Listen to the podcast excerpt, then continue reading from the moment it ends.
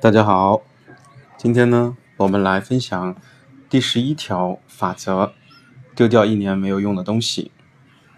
减物最有效的铁律就是丢掉没有用的东西，不再使用的物品也要丢掉。如果是今年冬天一定会用到的毯子，每年都会穿的羽绒外套，或者是明年夏天一定要穿的泳衣，这些物品请务必留着。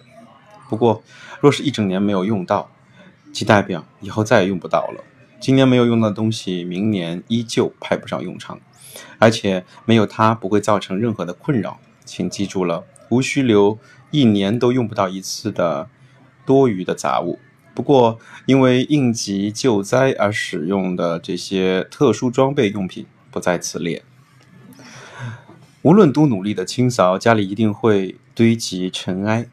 如果你一直在清理同样的物品上的恼人的灰尘，这代表你应该丢掉它了。只是没有用到的杂物才会有灰尘的。今年没有用到的东西，明年后年也不会用到。如果某样东西三年才用一次，那么你不妨考虑用租的，而不用买。维护与管理杂物不仅浪费金钱也浪费体力。不要再做这种浪费生命的事情了。